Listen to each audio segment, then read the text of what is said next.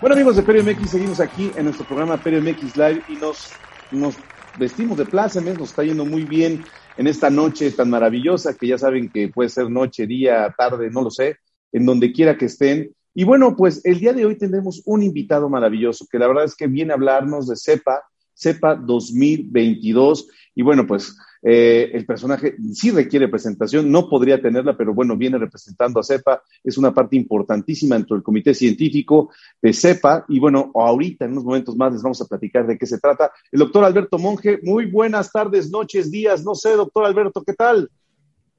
Muy buenas, Carlos, eh, un placer. Buenas eh, tardes aquí en España. Entiendo que buenos días allí en México, un placer estar con todos ustedes. Claro, claro que sí. Y ya sabes que aquí en el Internet, pues bueno, puede ser muy variable. Hay gente que nos está mirando quizás de noche o en la madrugada o no sé, pero entonces muy buenas las tengan todos. Doctor Alberto Monge, qué gusto tenerte aquí. Ya habrá tiempo después para platicar con respecto a tu vida, tus proyectos, tu currícula, pero hoy vienes representando al Comité Científico de CEPA. CEPA, como ustedes saben, es uno de los congresos más importantes de periodontología y de implantología a nivel mundial y esta vez los tendremos en Málaga 2022, pues ya está muy cerca la fecha, en, el mes de mayo, ¿no, Alberto? ¿Qué tal? Correcto, pues sí, la verdad que es, una, es un evento eh, que en un comienzo era un evento fijado para la odontología española, actualmente para la odontología a nivel mundial y realmente me agrada mucho que eh, tenga cada vez más relevancia y más interés en Latinoamérica, porque ustedes son muy bienvenidos y no solamente porque sean muy bienvenidos como participantes, sino también, por supuesto, eh, como ponentes, como parte activa del simposio. Sí, claro, este, vamos a tener participación de gente de Latinoamérica, de toda Iberoamérica, como así lo llegamos a, mencionar. Y bueno, hay varias cosas que, que, saltan, porque es un año muy especial. Creo que por primera vez eh, CEPA tiene tan poco tiempo de un CEPA a otro. Estuvimos nosotros como Perio MX, como canal de difusión para CEPA 2021, que fue un éxito allá en Sevilla en noviembre, y ahora en mayo, o sea, normalmente es un congreso anual. ¿Esto puede ser un reto para CEPA, el hecho de que sea poco tiempo de distancia de uno a otro? Eh, sin duda, Carlos, es un reto que hemos aceptado, que hemos asumido pero que finalmente nosotros tenemos que seguir proveyendo una actualización anual de lo que, de lo que nosotros contemplamos como la ontología actual. De hecho, el contexto de este año de SEPA es eh, en mínima invasión a través de las nuevas tecnologías y las tecnologías van cambiando de un día a otro. Por lo tanto, eh, por nuestra parte sería una irresponsabilidad eh, tratar de no proveer a todos los participantes, a toda la audiencia que son fieles año tras año, en un año 2022 que a pesar de que, como tú muy bien dices, hayamos tenido SEPA 2021 debido a todo lo que ha conllevado la pandemia eh, relativamente hace poco, en el mes de noviembre de 2021, y que además tengamos Europerio, una cita a nivel mundial también con la periodoncia eh, dos, tres meses después de SEPA 2022, pero sin lugar a dudas hemos tratado de orquestar un simposio en el cual no haya ningún tipo de sobrelapamiento con los congresos, donde de nuevo se provean nuevas innovaciones, donde realmente incluso tengamos la posibilidad, ya que coincide con otros dos simposios, pues haber podido invitar a gente no tan típica dentro del panorama de SEPA y por todo ello, realmente, a pesar de haber sido un reto, estamos completamente convencidos, tanto el comité científico como el ejecutivo, del éxito que vamos a tener y de la buena aceptación entre toda la audiencia. Es un congreso que ya se ha, vuelto cepa. Estamos viendo imágenes en estos momentos de nuestra experiencia que tuvimos en Sevilla. Y Perio MX estuvo ahí y vamos a estar en Málaga también.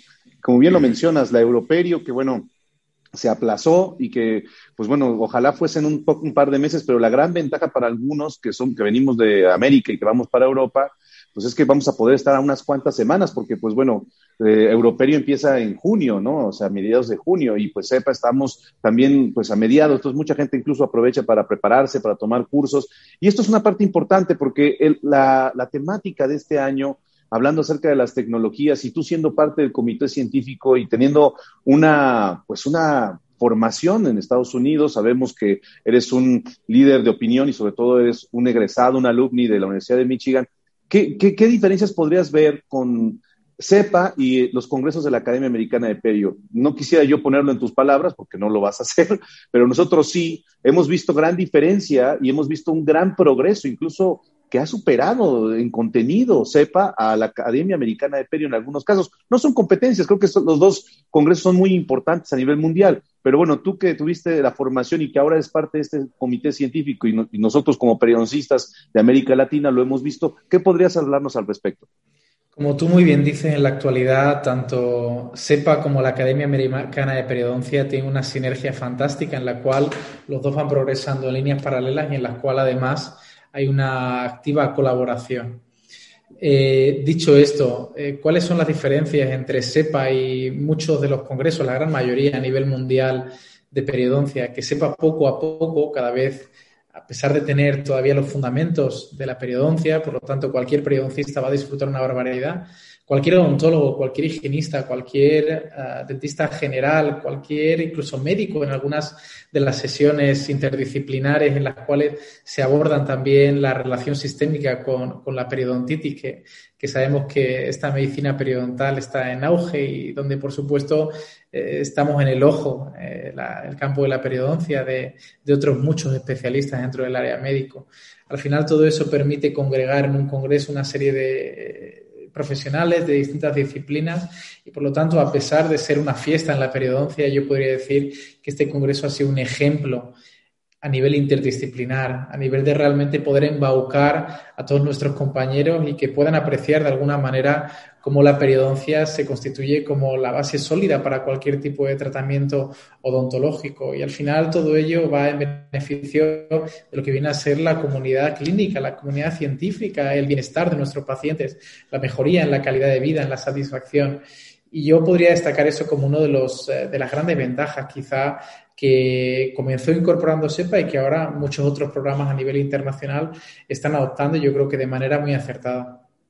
Fuimos muchos asistentes latinoamericanos al CEPA Málaga, hemos, eh, al CEPA Sevilla del año pasado y CEPA Málaga seguro vamos a hacer más. Eh, algo que nos ha llenado de mucho orgullo la calidez que, que, hay en España con respecto a la apertura hacia los jóvenes, ¿no? Tuvimos hace unos cuantos días CEPA Joven y fue un bálsamo muy interesante, muy importante, y es una invitación para los jóvenes también, no nada más este, que están estudiando periodoncia como especialidad, ¿no? Periodoncia implantología. ¿Qué nos podrías hablar al respecto? ¿Cómo integrar y cómo, qué estrategias tiene CEPA para que pues, CEPA joven siga creciendo y que, bueno, realmente sea un modelo que pueda ser replicado aquí en México, en la Academia Mexicana de Periodoncia, y que pueda ser replicado en muchas asociaciones más. ¿Qué, qué nos hablas de CEPA joven? ¿Cómo te sentiste? ¿Cómo lo viviste tú desde el Comité Científico? Bueno, pues Sepa Joven realmente es una iniciativa que yo creo que además ha tenido una mayor explosión a raíz del COVID, puesto que se ha abierto precisamente a Latinoamérica, Norteamérica, a otros muchos países, y eso realmente lo que permite es difundir el mensaje de tantísimos jóvenes, los cuales eh, adoptan una formación eh, dentro del campo de la periodoncia o cualquier otra formación, pero que realmente tienen la iniciativa de seguirse formando. Y por ello, eh, SEPA Joven, al igual que el formato híbrido que tuvimos con SEPA ONER hace dos años en medio de la pandemia, pues realmente ha proveído de, ha provisto de, de una herramienta fantástica para la educación continua. Y en lo relativo principalmente a cómo afecta SEPA Joven dentro de, del contexto de dentistas jóvenes, pues realmente es muy embaucador, ¿no? El hecho de sentir el respaldo de una sociedad científica hacia muchos jóvenes que realmente pues uh, se sienten ese momento de gloria en el cual podemos, y yo me incluyo dentro de los jóvenes, entre los que podemos pues estar destacando y donde podemos además eh, poder compartir todos nuestros eh, pues hallazgos clínicos, hallazgos científicos y es el momento en el cual eh, realmente pues podemos de alguna manera contribuir en esta excelencia dentro del campo de la periodoncia. Por lo tanto, este tipo de iniciativas realmente son eh, bastante, eh, podríamos decir, eh, recomendadas para cualquier tipo de academia y, por supuesto, no iba a ser menos la Academia Mexicana de Periodoncia. Y, por ejemplo, hablando acerca de la juventud y de la importancia de, las publicaciones. Sabemos que la publicación es un, es un goal muy importante, o sea, son metas muy importantes para muchos colegas, para muchos clínicos, para muchos estudiantes y para muchos egresados de posgrado. Pero también tenemos, por otro lado, redes sociales, ¿no? Eh, ¿Cómo has podido tú llevar esto desde el comité científico, desde CEPA, y como una persona muy activa publicando, eres una de las personas jóvenes en el campo de la periodoncia que más publica? Sé que estamos hablando dentro de CEPA, pero bueno, tú con tu experiencia, ¿qué tanto impacto tiene que haya tanta red social que está publicitando la periodontología y que quizás no sea este, pues la realidad, porque sabemos que en el Instagram tú puedes ver un antes y un después, pero que pasaron años para llegar a esos resultados. Y bueno, pues que realmente no olvidar que la, divulgación científica formal es la parte que va dirigiendo académicamente a un profesional y que los jóvenes tengan que también abrirse a eso, que sea más amigable para eso. ¿Tú cómo lo ves al respecto y cómo ha sido tu experiencia en este mundo? Porque tú ya eres un top en, eh, en, en, publicaciones científicas, estás en un comité científico y tenemos ahorita también un boom, de, un nuevo hype que son las redes sociales donde hay periodistas en TikTok, yo me, yo me sumo, en Instagram, etcétera. Y bueno, ¿qué tenemos al respecto? ¿Cómo podemos llegar a un medio? Bueno, en primer lugar agradezco mucho tus palabras, realmente son inmerecidas, pero de cualquier manera las acepto con mucho, con mucho cariño. Eh, eh, lo más importante no es publicar, lo más importante es contribuir, contribuir de una manera científica precisa y que todo ello tenga un impacto clínico. Eso es lo que se ha recomendado y lo que sigue siendo el gol estándar actualmente para adoptar protocolos clínicos y seguir haciéndolo así.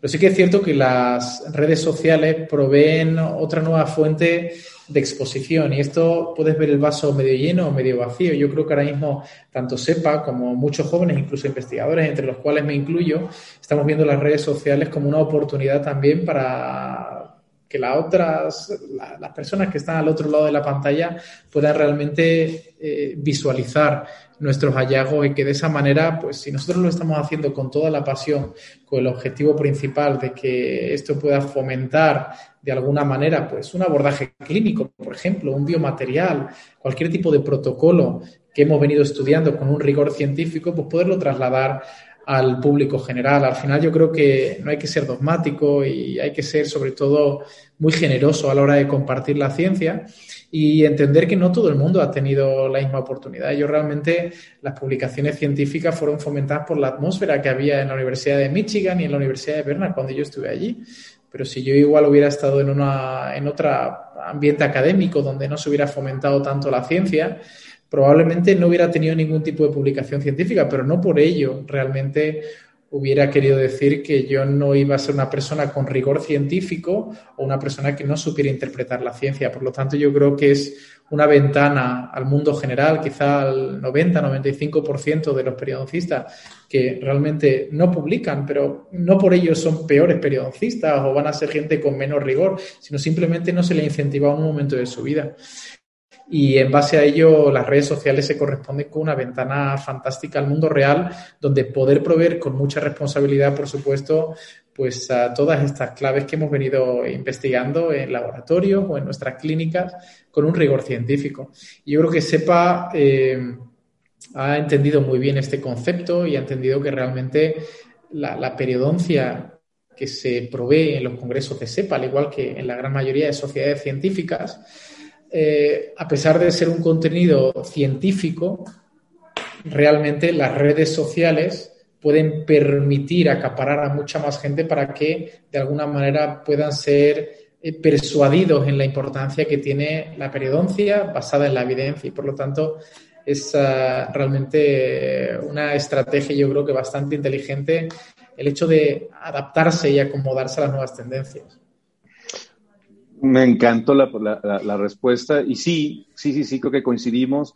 Es, es, una maravilla que incluso también con las tecnologías podamos tener el Congreso online, o sea, que las personas no, que no están presentes físicamente puedan tomarlo online, que también es una invitación para todas las personas que, que quieran estar presentes en CEPA Málaga.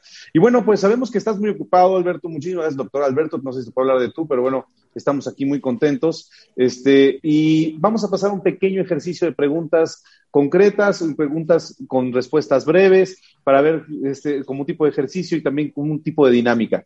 Empezamos, algo muy simple. Congresos, ¿qué, es, qué prefiere el doctor Alberto Monque? ¿Congresos presenciales o virtuales? Presenciales. Definitivo, presenciales. Otra pregunta, ¿Cepa Málaga va a contribuir más que CEPA 2021 en Sevilla? Equitativamente. SEPA siempre sigue una línea ascendente donde, por supuesto, eh, se entiende que el presente y el futuro de la periodoncia tienen que estar en ese simposio. Por lo tanto, SEPA 2021 fue un éxito. SEPA 2021 va a volver a ser un nuevo éxito.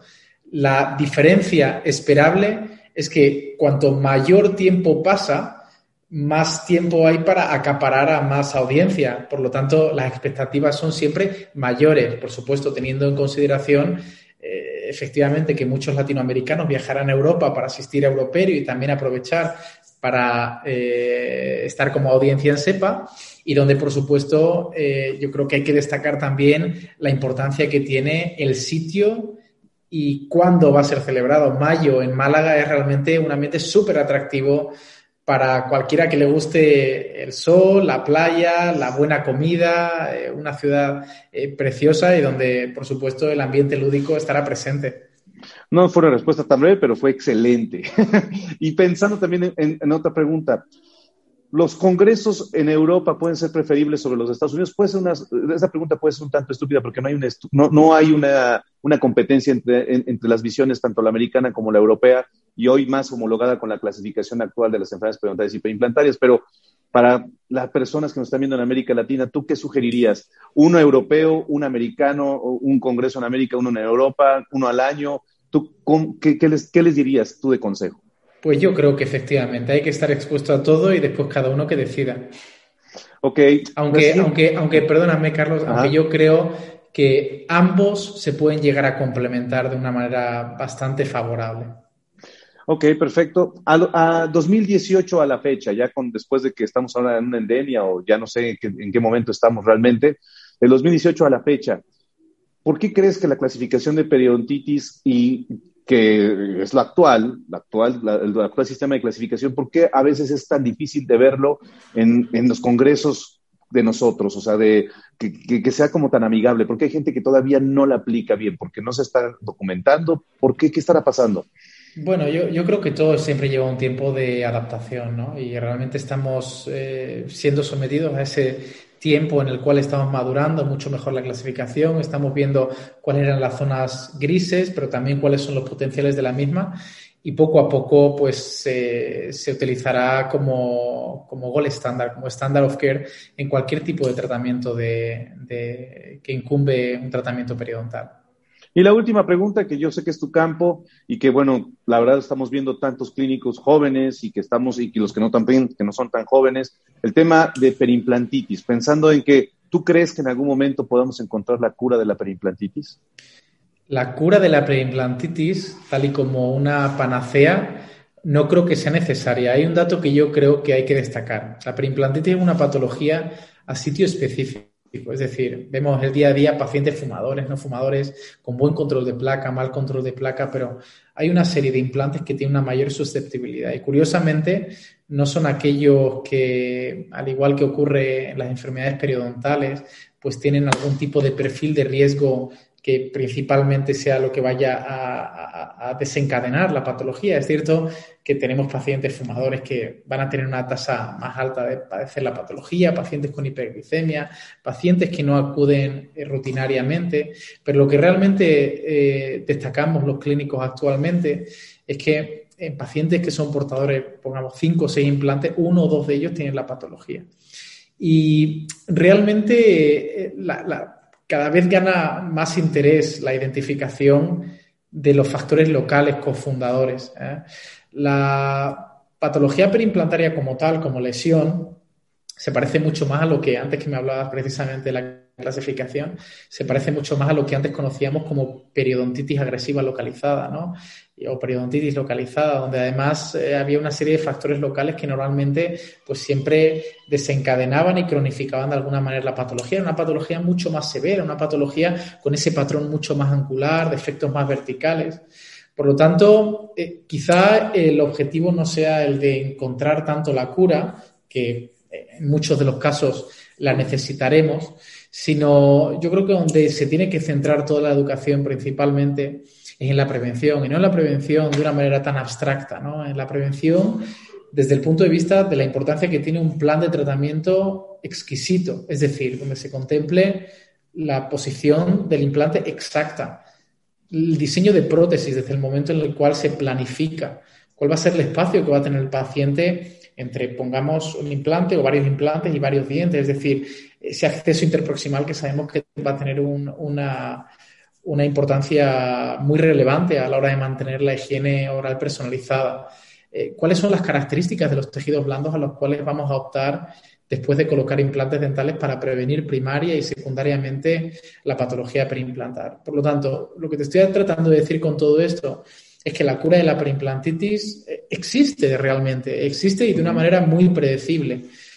Pero sí que es cierto que no es aplicable en todos los escenarios, principalmente porque en muchos de los escenarios que estamos identificando y que estamos diagnosticando la perimplantitis son aquellos escenarios en los cuales tenemos esos factores locales que de una manera indefinida siempre van a provocar una recurrencia de la patología, simplemente por la posición del implante, por las características de los tejidos blandos, por la propia prótesis de los pacientes. Estamos cansados de ver presentaciones e incluso artículos científicos donde unos fantásticos clínicos e investigadores investigan una terapia de la perimplantitis, pero después se vuelve a colocar la misma corona, la misma corona que principalmente ha predispuesto a la patología debido a, la, a, la, propia emergencia convexa. Por lo tanto, yo creo que esos son todos los elementos que hay que tratar de educar para darnos cuenta que la perimplantitis no va a ser un tsunami, no tiene por qué ser un tsunami. Será un tsunami en aquellos dentistas que no hayan llevado a cabo un protocolo organizado y en los cuales se hayan contemplado todos estos factores. Pero, y además, en esos escenarios, si ocurre la perimplantitis por mal control de placa, por, eh, digamos, porque el paciente no acude a la terapia de soporte preimplantar, estoy completamente convencido de que el tratamiento no quirúrgico quirúrgico de la perimplantitis será mucho más efectivo y mucho más eh, predecible, principalmente porque estaremos encontrando una situación idílica donde orquestar todos estos factores va a ser algo muy sencillo. Sí, fíjese que, fíjate que yo, yo pensándolo así y este tema que es un tema muy importante que no, nada más asocia a periodistas estrictamente, sino a todos. Eh, el otro día platicando con, con, varios colegas, este, eh, entre, entre, ellos el doctor Anton Skullen, que tú lo conoces muy bien, sería muy descabellado pensar en un implante que se pueda reintegrar después, o sea, ya después de la que tuvo la perimplantitis, que se pueda reintegrar. Y yo veo que tú lo has hecho en algunos protocolos. Esta reintegración quizás pueda existir en algún momento ya de una manera más predecible o tener algunas superficies para un día después, un como después de, como una resaca después de la perimplantitis, ¿qué es que pueda pasar? Eh, estamos en ello, estamos investigando en ello y estoy seguro de que algunas de las nuevas tecnologías precisamente van a permitir la reosiointegración. Y de eso se hablará y de muchas cosas más, nuevas tecnologías, mínima invasión en CEPA 2022. Doctor Alberto Monge, muchas gracias, muchas gracias por tu tiempo, gracias por haber estado con nosotros aquí en Perio MX. Perio MX es tu casa, ya te estaremos luego consultando algunas cosas. Ya sabes, México te quiere mucho y bueno, está Nueva York detrás, pero nos estamos burlando de la risa porque aquí ya no hay, no hay fronteras. Tú, ya sabes, Carlos, que yo soy muy buen amante de México, de su gente, de su gastronomía, de absolutamente de todo. Y siempre me siento como en mi casa estando en México. Así que te agradezco mucho la entrevista y estoy deseando veros muy pronto a todos en Málaga. Nos vemos en Málaga, en Cepa Málaga. Muchas gracias, doctor Alberto Monge. Cuídense mucho. Hasta luego. Que tengan Hasta pronto. Y bueno, pues amigos de Perio MX, seguimos aquí esta noche que estamos arrancando con todo, como ya vieron con el doctor Alberto Monge.